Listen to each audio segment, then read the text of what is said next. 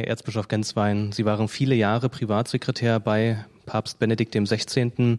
Was hat Sie denn vielleicht persönlich am meisten beeindruckt an diese Person? Am meisten beeindruckt hat mich die Person als solche. Ich könnte jetzt wie in einem Mosaik, könnte ich sozusagen einige Steinchen herausbrechen und darüber reden, aber es ist ein, ein Gesamteindruck.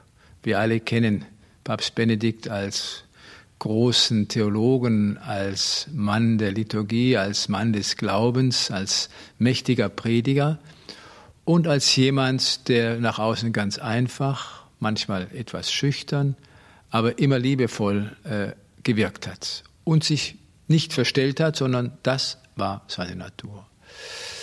Das hat mich natürlich auch geprägt und über die vielen Jahre ist sozusagen das zu einem, ja, zu einem, in der Musik würde man sagen, zu einem Cantus Firmus geworden. Musik ist auch die passende Überleitung. Benedikt XVI. wird ja oft als Mozart der Theologie bezeichnet. Was ziehen Sie denn ganz persönlich ja aus seiner Theologie?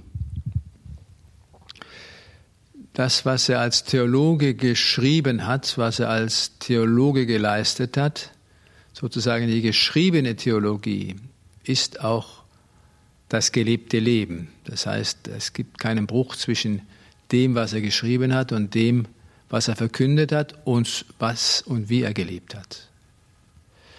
Diese Einheit ist schon etwas in der Theologenbranche nicht unbedingt etwas Durchgehendes, äh, und das ist auch ein Element, das, glaube ich, viele Menschen einfach gespürt und wahrgenommen haben und darum in ihm also auch einen, einen, einen wirklichen Mann, einen Mann gesehen hat, der wirklich leitet und führt, äh, weil er selber glaubt, was er predigt und vor allem auch, weil er in dieser Form, wie er das getan hat, viele Menschen angezogen hat und äh, viele Menschen auf den Weg des Glaubens gebracht aber auch auf dem Weg des Glaubens gehalten hat.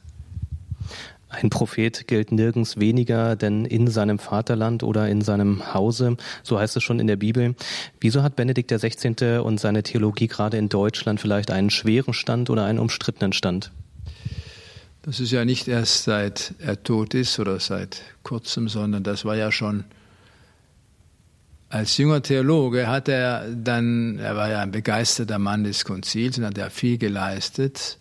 Er hat aber dann gesehen, dass eben bestimmte Entwicklungen, die man gerne auf das Konzil zurückführt, eben nicht im Konzil verankert sind, sondern eben andere Quellen haben und hat dann früh das Wort erhoben und hat also auch gewarnt und, und, und Ab dem Zeitpunkt ist sozusagen der Name Ratzinger doch in vielen Punkten, gerade im deutschsprachigen, nicht nur in Deutschland, aber im deutschsprachigen Raum ein Name geworden, der immer wieder auch äh, nicht schöne Beiworte ausgelöst hat.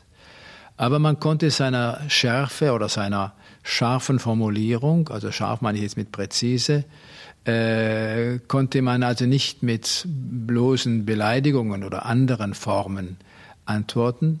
Es war schon wichtig, Argumente zu bringen. Und viele haben einfach keine Argumente gebracht, sondern einfach nur äh, schon von vornherein den Stab gebrochen. Es gab dann verschiedene äh, Elemente und auch verschiedene, sozusagen verschiedene Bereiche, in denen, in denen immer wieder ähm, Schläge eingesteckt hat Umso mehr, je mehr er dann auch amtlich äh, Aufgaben bekam. Erzbischof in München und Freiburg, in München und Freising und natürlich dann vor allem als äh, Präfekt der Glaubenskongregation und auch als Papst. Es ist unmöglich, in diesen Aufgaben everybody's darling zu sein. Es geht darum, den Glauben zu verkünden, den Glauben aufrechtzuerhalten, ob das importun ist oder opportun, ob es gelegen oder ungelegen ist, um mit dem heiligen Paulus zu reden. Ist das auch der Punkt vielleicht, warum auch medial ein Zerrbild ja dargestellt wurde von Benedikt dem 16.? Sie haben ja auch einige ja schon angedeutet, er wurde ja beispielsweise auch als Panzerkardinal bezeichnet. Das ist ja das, was letztlich eben nicht stimmt. Das heißt, die Behauptung Rottweiler Gottes, Panzerkardinal oder Hitlerjunge nachher bei den auch seitens der Engländer äh, die Kritik. Äh, das sind natürlich, das sind Totschlagworte, äh, die aber nicht gedeckt sind. Nur solche Stereotypen, die bleiben dann. Das heißt, es wird dann, wie man so schön sagt, es wird zu einem Narrativ. Und es war vielleicht in den ersten zwei Jahren des Papstamtes, dass die einfach jetzt darum still geworden ist. Es wurde kaum davon geredet, aber danach her, nachher kamen die wieder auf. Das heißt, man hat äh, das immer wieder neu äh, nach oben gebracht, um ihm Dinge anzuhängen, die nur einfach, es war keine, keine Begründung, sondern es waren schlichtweg, es wurde etwas behauptet, damit man also diesen Mann in eine Schublade stecken konnte. Er hat sich darum nicht gekümmert, aber die Öffentlichkeit ist von solchen Stereotypen sehr, sehr stark äh, geformt worden. Wie kaum ein anderer Papst hat Benedikt XVI. das Papstamt geprägt, gerade auch mit Blick auf seinen Rücktritt 2013. Sie waren viele Jahre an seiner Seite, auch nach dem Rücktritt. Was ist eine vielleicht Situation, die Sie besonders, ja, die Ihnen besonders in, im Gedächtnis geblieben ist, in Erinnerung? Naja, die erste Situation, die wichtigste war die, als er mir das sagte, was er vorhat, ja, dass, dass, ähm, dass ich da also ich mal sagen, äh, automatisch und äh, fast schon explosiv gesagt habe, dass das nicht geht. Ne? Weil ich mir das selber nicht vorstellen konnte und, und, und. Aber als er mir sagte, nein, das ist jetzt nicht nur eine Mitteilung darüber, worüber zu reden und zu diskutieren ist, sondern eine Entscheidung, die ich bereits gefällt habe und er teilt sie mir mit, Monate voraus, unter dem Siegel der päpstlichen Verschwiegenheit, damit ich das wisse war mir klar, äh, das sind, das ist nicht irgendwie von heute auf morgen entstanden, sondern das ist ein Prozess, der Kräfte gekostet hat, der Gebet, der wahrscheinlich auch viele leiden. Aber er ist vor seinem Gewissen zu dieser Überzeugung gekommen und eine Gewissensüberzeugung, die er gefällt hat, äh, die ist und die bleibt. Und ab dem Zeitpunkt habe ich dann alles getan, um natürlich also auch in allen Punkten dieser Entscheidung zu stützen. Herr Erzbischof Genswein, Sie sind seit Juli wieder in Deutschland, im Bistum, in Ihrem Heimatbistum Freiburg. Wie ist es denn wieder für Sie gewesen, nach Deutschland zurückzukehren, auch nach so vielen Jahren im Vatikan in Rom? Ja, ich war, um das in Erinnerung zu rufen, in der Tat seit 95 in Rom, das heißt 28 Jahre, ist eine lange Zeit und hatte in Rom, im Vatikan viele verschiedene Aufgaben. Also ich habe relativ Erfahrungen sammeln können. Äh, jetzt zurück in Freiburg. So, ich bin also sehr freundlich aufgenommen worden und äh, die Menschen meinen es gut. Es ist so, dass ich natürlich auch, da ich jetzt keine konkrete Aufgabe habe, die Papst Franziskus mir keine konkrete Aufgabe zuweisen wollte, äh, versuche jetzt einfach da zu helfen, wo der Erzbischof von Freiburg äh, mir Aufgaben gibt oder wo ich, also auch aus meiner eigenen Freiheit heraus, dann Vorträge, heilige Messen, äh, Vorträge halten, heilige Messen feiern kann. Und bin da, versuche da jetzt sozusagen ein neues Feld des Apostolates äh, einfach sozusagen zu beackern. Welches Feld es dann sein wird oder wo das Apostolat der Zukunft für meine Person sein wird, ich gehe davon aus, dass der Herr mir das noch zeigen wird. Nun sind Sie in Deutschland. Wie nehmen Sie denn die Situation der Kirche in Deutschland wahr? Also ich habe natürlich jetzt die Jahre in Rom immer von Rom aus nach Deutschland geblickt, obwohl ich natürlich Deutscher bin und immer wieder auch in den Ferien zu Hause und hab, war und Kontakt habe mit Freunden aus Deutschland. Die Situation der Kirche ist, so nehme ich das war jetzt in äh, Deutschland, äh, aufgrund dieser ganzen Situation im Hinblick auf das, was man synodalen Weg nennt. Das ist ja das einzige und auch Missbrauch, das einzige Thema, äh, das man von Kirche hört. Da ist ja fast nur noch, man kann sich ja nur noch verteidigen. Also von einem wirklich kraftvollen Glauben, auch von einer Freude am Glauben oder vom Eigentlichen, von dem, was Evangelium heißt und wofür Kirche da ist, nämlich zur Verkündigung. Da ist also richtiges Brachland. Und äh, ich bin überzeugt davon, der Herr wird auch die Kirche in Deutschland beschützen und auch ihr helfen. Aber die Frage ist, ob die Wege, die eingeschlagen werden wollen oder sollen, ob das die richtigen Wege sind und ob das wirklich auch eine neue, sozusagen eine neue Flamme des Glaubens bewirkt. Ob, das, ob der Glaube neu entflammt wird oder ob das letztlich Bereiche sind, in denen es um nur vorläufige Dinge geht und nicht um das Entscheidende. Natürlich ist äh, klar, es müssen, äh, es müssen Strukturen müssen stimmen, es müssen äh, bestimmte Fragen beantwortet werden, aber wir dürfen über all das, was vorläufig ist, das Eigentliche, nämlich die Verkündigung des Evangeliums, nicht vergessen und dort also mit aller Kraft ansetzen und dieses Ziel verfolgen.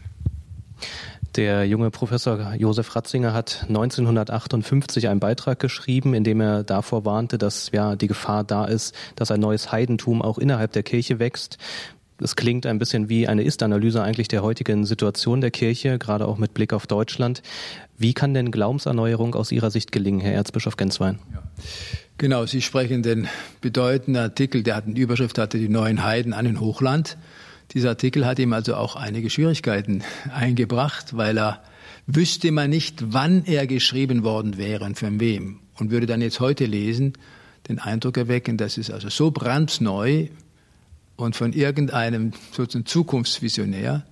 Das sind jetzt über 60 Jahre. Es ist unglaublich, was damals der junge Professor Ratzinger, also mit 31 Jahren, geschrieben hat. Was ist die Medizin, wenn es eine solche gibt? Was ist die, der Weg? Was ist das Ziel? Ich glaube, dass äh, Papst Benedikt einmal gesprochen von den äh, kleinen Minderheiten, dass, dass der Glaube, das ist ja mit ein Element in diesem von Ihnen zitierten Beitrag, dass eben die Kirche sozusagen also in kleinere Einheiten oder man kann sagen, also aus der Volkskirchlichkeit heraustritt und wirklich zu Überzeugungen, zu kleinen Gruppen wird, die überzeugte Christen sind, zurückschmilzt und dass von diesen kleinen Einheiten tatsächlich wieder einfach neue Evangelisierung, sozusagen neue Kraft aus dem Evangelium entfaltet wird.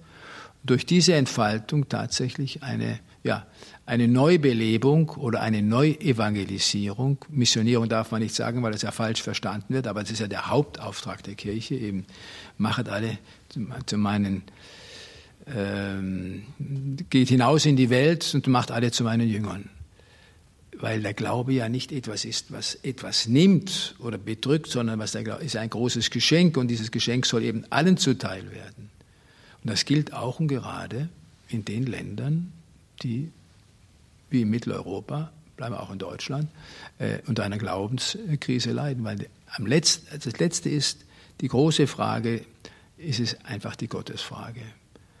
Habe ich den Mut, an Gott zu glauben? Habe ich den Mut, an ja, äh, an das Evangelium zu glauben, habe ich den Mut, mein Leben sozusagen durch das Evangelium zu gestalten und im Evangelium also auch im tiefsten mein Leben zu bereichern und letztlich auch mein Leben darauf auszurichten. Und ich sehe darin tatsächlich die Zukunft der Kirche, dass sie tatsächlich, oder der Gläubigen, dass sie tatsächlich sich auf das Wesentliche, immer Wesentliche konzentriert und aus diesem Wesentlichen wirklich die Kraft schöpft, um den Glauben in die Zukunft zu tragen. Mitarbeiter der Wahrheit sein, das reiche Erbe von Papst Benedikt XVI. in die Zukunft tragen. Das ist das Motto des Symposiums hier in Rom. Welche Bedeutung hat Benedikt XVI. und seine Theologie für die Kirche von heute, aber auch für die ja, vielfältigen Herausforderungen, die Sie auch gerade angesprochen haben? Das, was Papst Benedikt geschrieben hat, was greifbar ist, ist wie ein Schatz, der zu heben ist. Vieles kennen wir, aber vieles kennen wir noch nicht. Da ist so viel an Schönem und an Wichtigem und an Nahrhaftem drin, dass wir wirklich für unser Glaubensleben viel profitieren, das zu kennen. Und in der Tat, eines seiner Grundthemen war die Wahrheit. Lohnt, gibt es Wahrheit? Wer oder wo ist die Wahrheit? Lohnt es sich für die Wahrheit zu leben? Und wo treffe ich auf die Wahrheit? Die Wahrheit ist ja nicht etwas, sondern es ist eine Person. Und lasse ich mich von dieser Person auch wirklich einladen, mein Leben zu gestalten oder weniger? All das hat Papst Benedikt in seinem Wirken, aber auch in seiner Person versucht zu verwirklichen. Und auf, diesem, auf dieser Spur oder auf diesen Spuren zu bleiben, meine ich, ist, ist schon nicht nur eine Einladung, sondern geradezu also eine, ja, eine, eine Aufforderung. Und wer das tut, wer auf dieser Spur bleibt oder wer auf diese Spur kommt, der wird reichlich belohnt. Herr Erzbischof Genswein, vielen Dank für dieses Interview. Darf ich Sie zum Schluss um den Segen bitten für unsere Hörer? Das mache ich gerne. Ich segne euch der allmächtige Gott, der Vater und der Sohn und der Heilige Geist. Amen. Gelobt sei Jesus Christus. In Ewigkeit. Amen.